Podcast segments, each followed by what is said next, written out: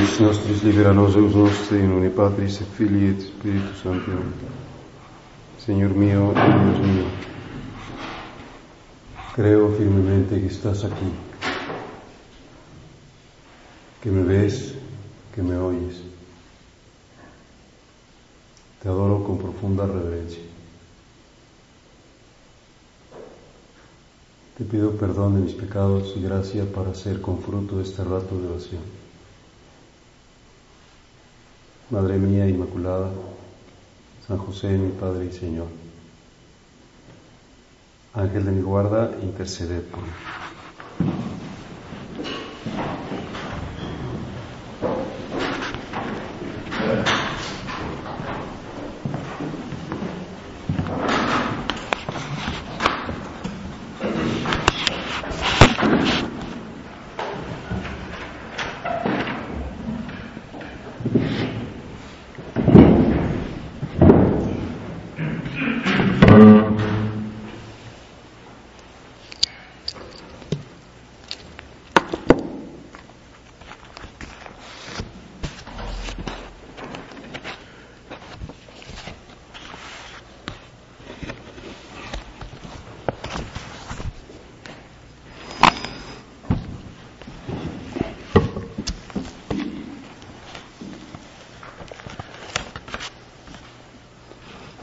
Eran, según los cálculos más probables, las seis de la tarde del 14 de Nisan del año 3790 desde la fundación del mundo, según la tradicional contabilidad judía, del año 784 después de la fundación de Roma, según el calendario romano.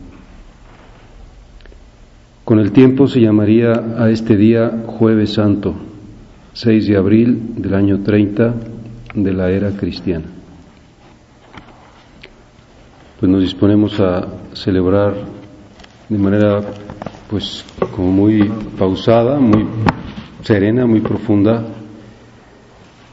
este día que como sabemos es absolutamente central en la vida de nuestro Señor Jesucristo y en la vida de cada cristiano,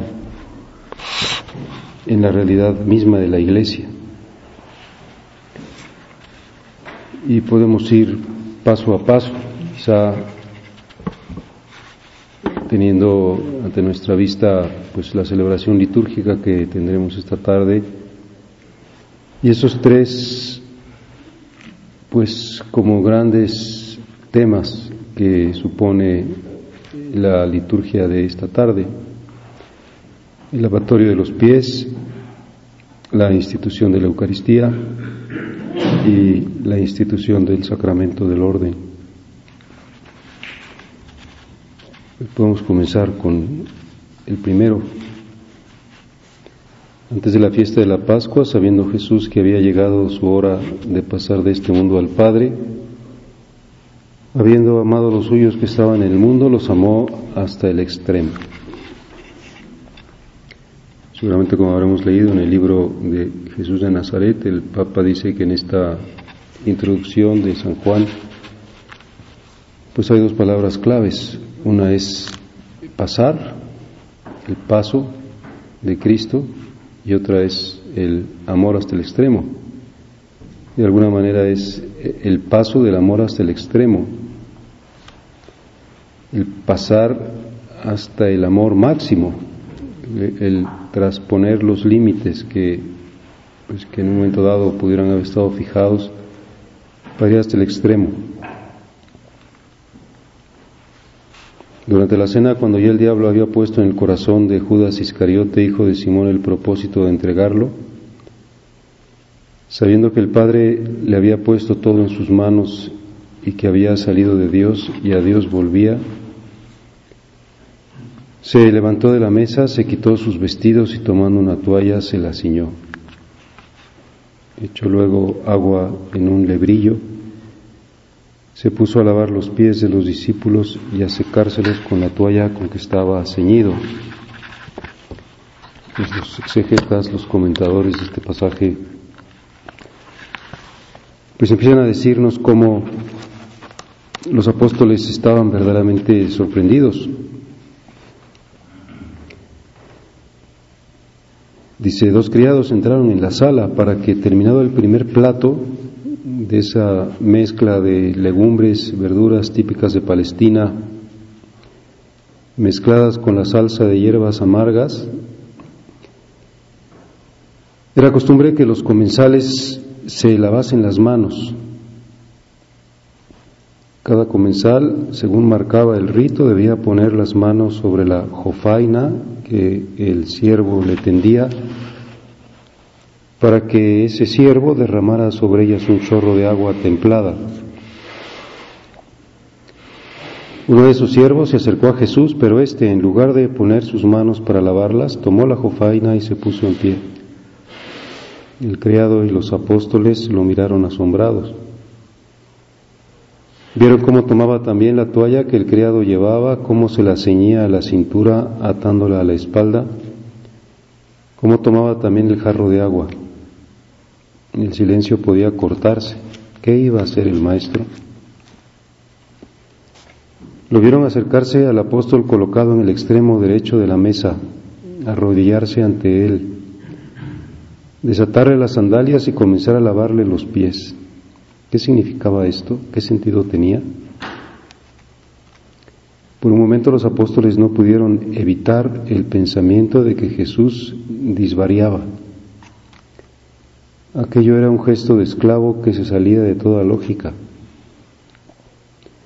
No podía tener un sentido de purificación ritual, pues poco antes se habían lavado todos las manos, como prescribían los libros sagrados. Vieron cómo Jesús lavaba lentamente los pies de su compañero, cómo los secaba cuidadosamente. Pensaron que al concluir explicaría su gesto, pero Jesús comenzó luego a lavar los pies al segundo de la fila, luego al tercero. El silencio se hacía interminable. Llegó a Judas, se arrodilló también ante él, desató sus sandalias. Sus ojos se cruzaron con los del traidor y éste sintió que un temblor cruzaba por todo su cuerpo. Le parecía que Jesús lo estaba mirando con unos ojos que hablaban de ternura y reproche al mismo tiempo. ¿Conocería acaso su proyectada traición? ¿Iba a delatarlo delante de todos? Sintió que el agua quemaba su piel, pero aún más quemantes eran los dedos de Jesús al tocarla acentuó su mirada amistosa hacia el Maestro. Quizá hizo grandes aspavientos, pero Jesús había terminado ya de secarlo y sin decir palabra continuaba su tarea con el, con el siguiente. Hasta llegar a Pedro, ninguno se había atrevido a hablar ni a oponerse a lo que Jesús hacía.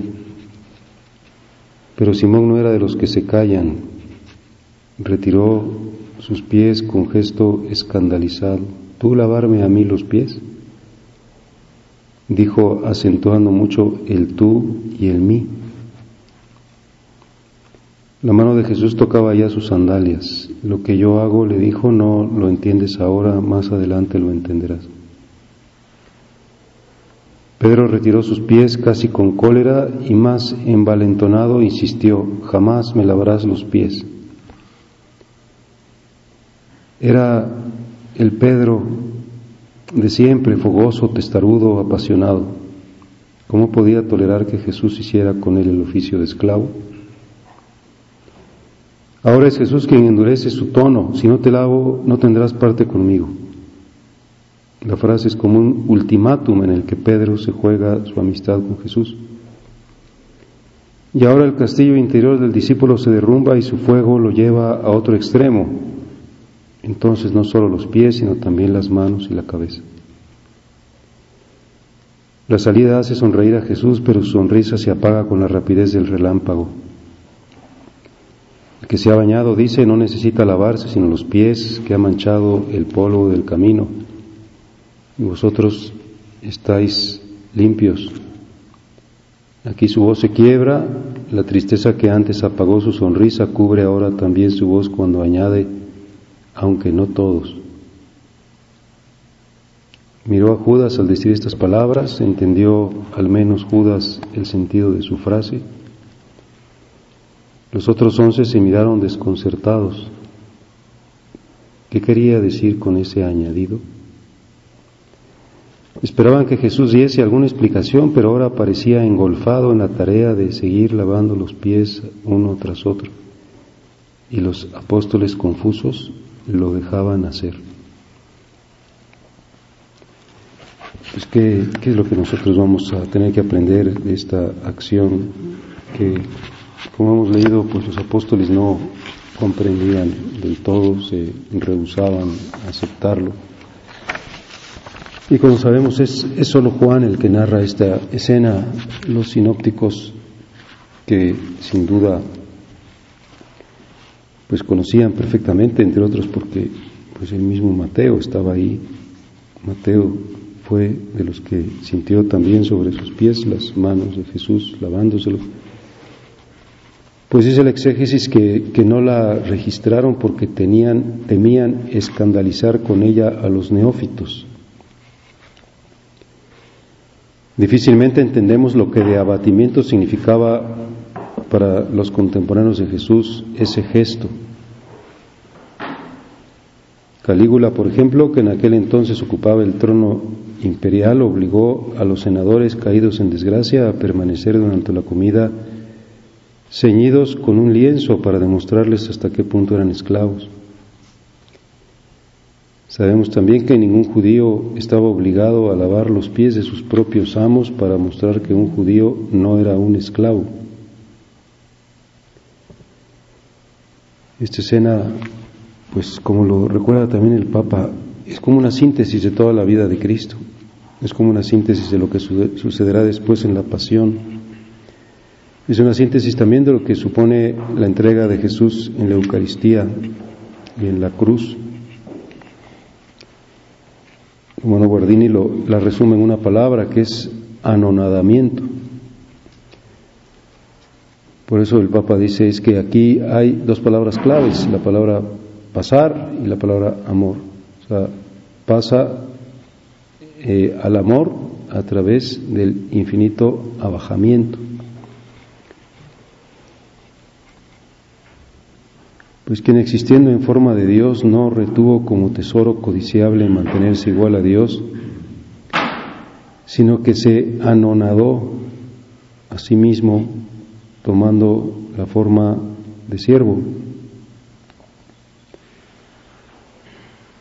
Nuestra redención no fue para Dios un acto que realizó como un gesto lejano, sino que la tomó absolutamente en serio. Es la expoliación, es el anonadamiento es el más absoluto descenso, podríamos decir como el abandono de sí mismo, el vacío. Seguramente Jesús tenía muy claro que nosotros necesitábamos como una fuerte medicina para curar aquello que es la raíz de todo pecado, la realidad de la soberbia, y dice, yo voy a bajar a un extremo tal que, que nadie puede ir más abajo. Eh, puede tener una mayor expoliación o anonadamiento o kenosis. Yo que soy el más grande me humilló ante el más pequeño. Y por eso vamos a, pues, considerar que Jesús nos quiere curar profundamente a través de este gesto que de alguna manera resume su existencia. El verbo al venir al mundo toma el uniforme de los esclavos, rescata al mundo mediante la entrega absoluta. Pues ojalá que vayamos nosotros también como aprendiendo estas lecciones y, y diciendo, pues sé que en el fondo de todo tengo que comprender mi verdad y mi verdad es pues que no soy nada. Tengo que reaprender esta ciencia que pues me cuesta tanto trabajo y que constantemente se me olvida que pues es como la síntesis de, pues, la redención, el, el punto donde Jesús quiso pues curar nuestra soberbia, el punto de su anonadamiento. Decía don Álvaro, la explosión de santidad que el Señor desea se traduce en crecer en humildad. A más humildad, más santidad. Por eso continuaba, piensa en los numerosos detalles en los que el pobre yo se yergue como si fuera un gran Señor, olvidando que somos nada, un poco de polvo. Pues ayúdanos, Señor, hoy que vamos a vivir contigo esta jornada verdaderamente llena de todo tipo de emociones. Vamos a empezar por este fundamento, vamos a sentir nosotros también, pues que te inclinas ante nuestros pies y que nos lavas y que cuando sintamos tus manos lavando nuestros pies, pues vaya como haciéndose profunda en nosotros la conciencia de, pues de que tenemos que ser también nosotros como tú, profundamente humildes y que, y que no caigamos en este tristísimo engaño que además es ridículo porque es estar en una base completamente falsa. La humildad es andar en verdad.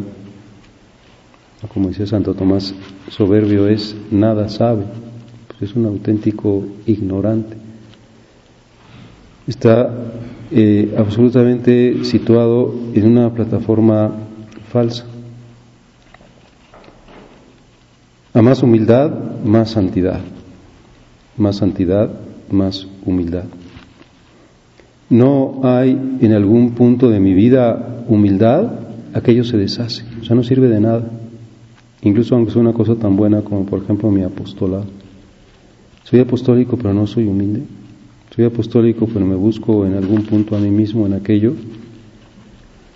Soy apostólico pero aquello me ha dado en cierto sentido alguna ocasión de envanecimiento, pues eh, ha perdido cualquier mérito, cualquier sentido. Lo decía Cervantes, la humildad es la base y fundamento de todas las virtudes, porque sin ella no hay ninguna que lo sea. voy a tomar una pastilla.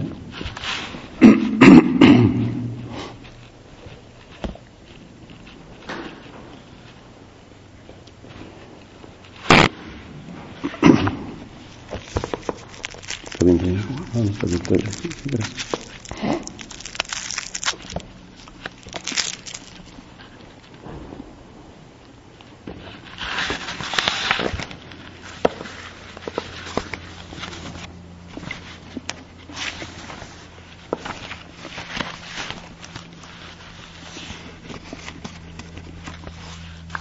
que soy manso y humilde de corazón y encontraréis descanso para vuestras almas. Nuestro Padre tiene una frase muy bonita que puede servir, pues, entre otras cosas, para resolver cualquier conflicto en nuestra vida.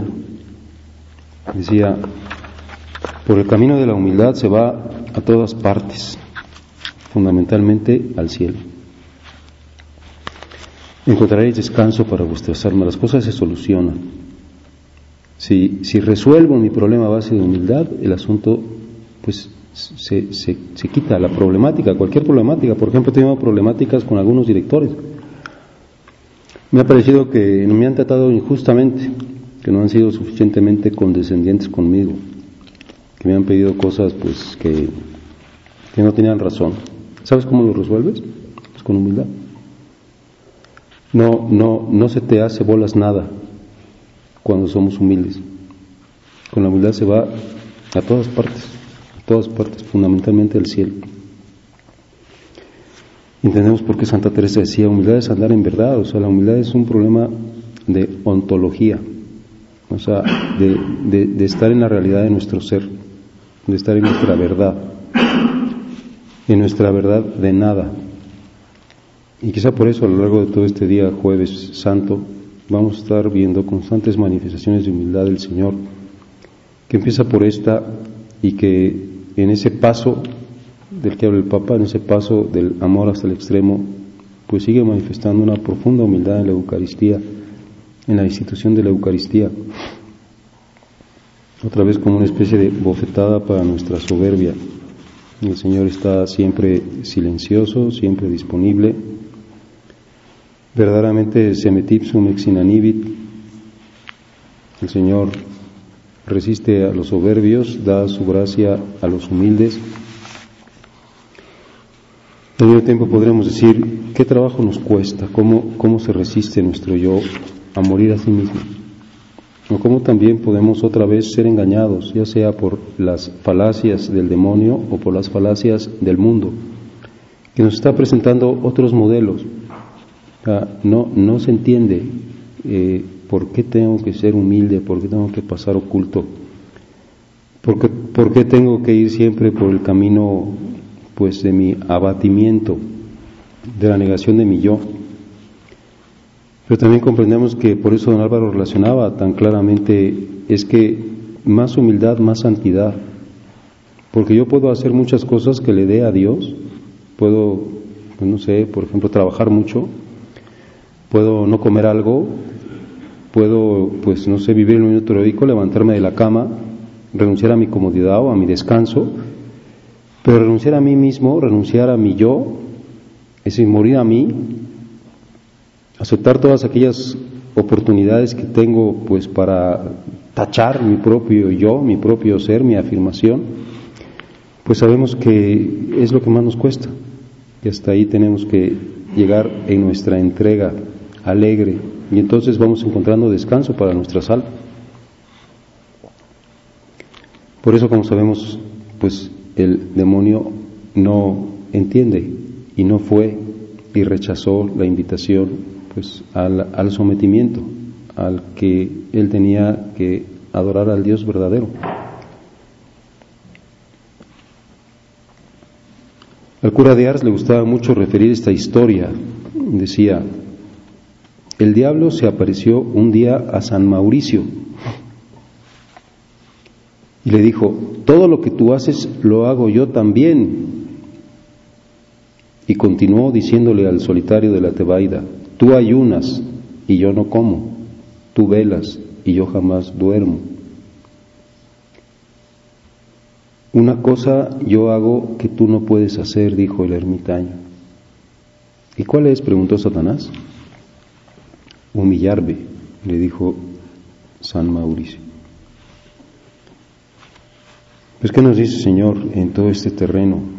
¿Cómo aprovecho yo las oportunidades, por ejemplo, cuando soy humillado por cualquier razón, cuando me dan una respuesta que no me gusta, cuando pues no sé, en una tertulia no pude mm, colocar lo que traía o cuando me rebatieron y, quedé mal porque pues realmente no tenía razón en lo que estaba diciendo y, quedó de manifiesto pues mi ignorancia.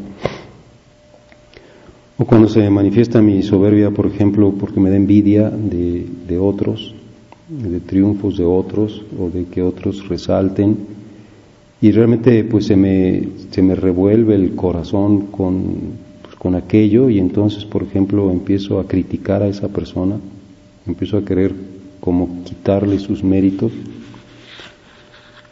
O a veces a lo mejor mi soberbia se me manifiesta porque tengo una fatua vanidad, porque soy una persona muy vanidosa, porque pues sí, es bueno que yo vaya bien vestido, que tenga buena ropa, pero con una perfecta rectitud de intención, no para que me luzca y entonces vaya viendo el reflejo de mi figura en todos los espejos y en todos los vidrios que aparecen en mi camino, porque estoy centrado en mí mismo. Pues es muy bueno que tengamos como esta conciencia un poco como de reírnos de nosotros mismos, de decir, pues realmente qué ridículo eres quizá aquello que, pues que sabía hacer muy bien San Francisco de Asís, que, que le decía a su cuerpo el hermano asno, es un asno, o el mismo cura de Ars que, que decía, le decía a su cuerpo cadáver, se decía cadáver y lo trataba muy mal. Y al final de su vida le, pidió perdón al cadáver porque lo había tratado muy mal. Nuestro padre que se autodenominaba borrico sarnoso, pues no es más que un jumento, un auténtico animal, una bestia. ¿Por qué te crees? Pues si eres una bestia, o sea, eres un, pues podríamos decir como un pobre diablo, Me siento superior a los demás en cualquier aspecto. Veo a alguien por encima del hombro. Pues Señor. Mi papá San Pío X en cierto momento le reclamaron de que trataba con demasiada confianza a los inferiores. Y al que se lo dijo, le replicó el Papa, pues lo que pasa es que hay que, hay que ver quiénes son realmente los inferiores porque como sabemos los que aquí parecen inferiores van a ser nuestros porteros del cielo, los que nos abrirán la puerta.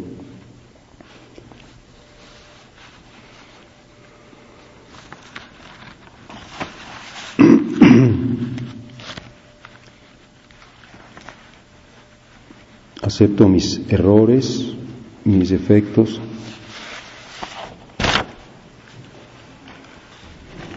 Llevo bien las contrariedades, nuestro Padre decía, el que está metido en Dios siempre tiene pocas contrariedades. Él las resuelve precisamente con la humildad. Con la humildad se va a todas partes, fundamentalmente al cielo. Y decía también, hay una connaturalidad de los hijos de Dios por pasar ocultos.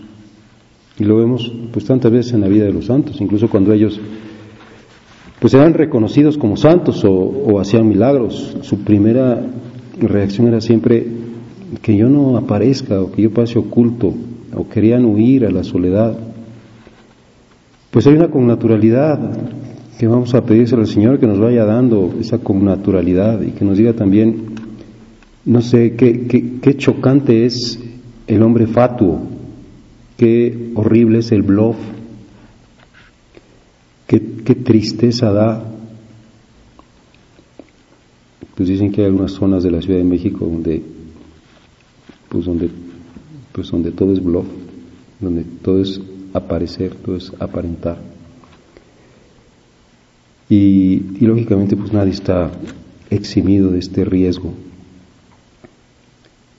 Ahora digamos, busco siempre lo pequeño, lo sencillo, porque soy hijo del Padre Celestial, Quiero siempre pues darle a los otros la precedencia. Busco tener como señal de predilección divina el pasar oculto, el que no se hable de mí,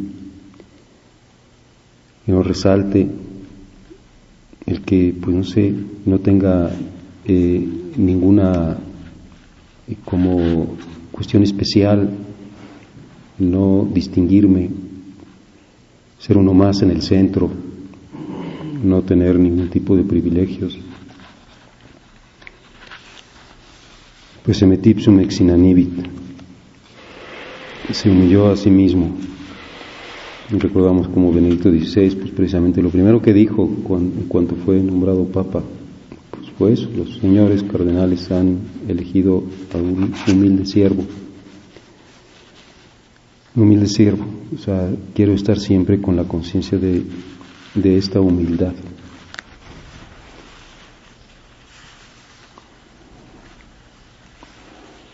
Pues Dios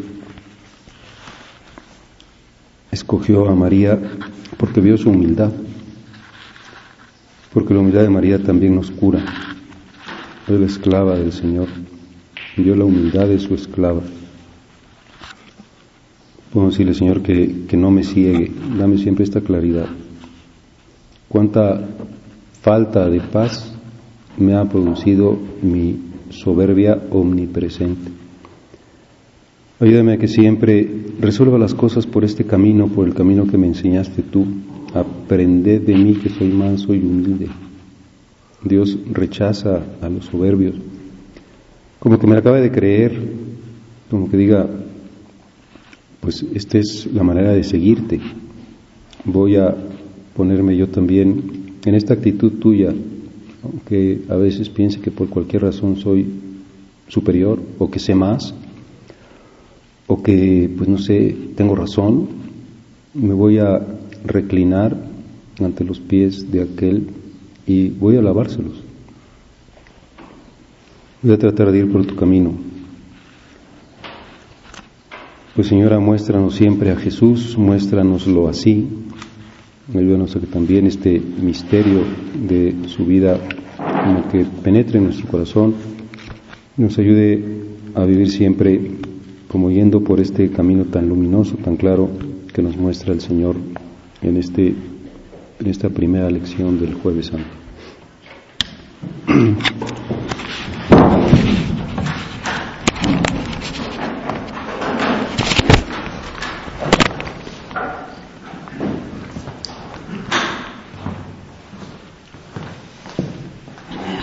gracias, Dios mío, por los buenos propósitos, afectos e inspiraciones que me has comunicado en esta meditación. Te pido ayuda para ponerlos por obra. Madre mía Inmaculada, San José, mi Padre y Señor, Ángel de mi guarda, intercede por mí. Santa María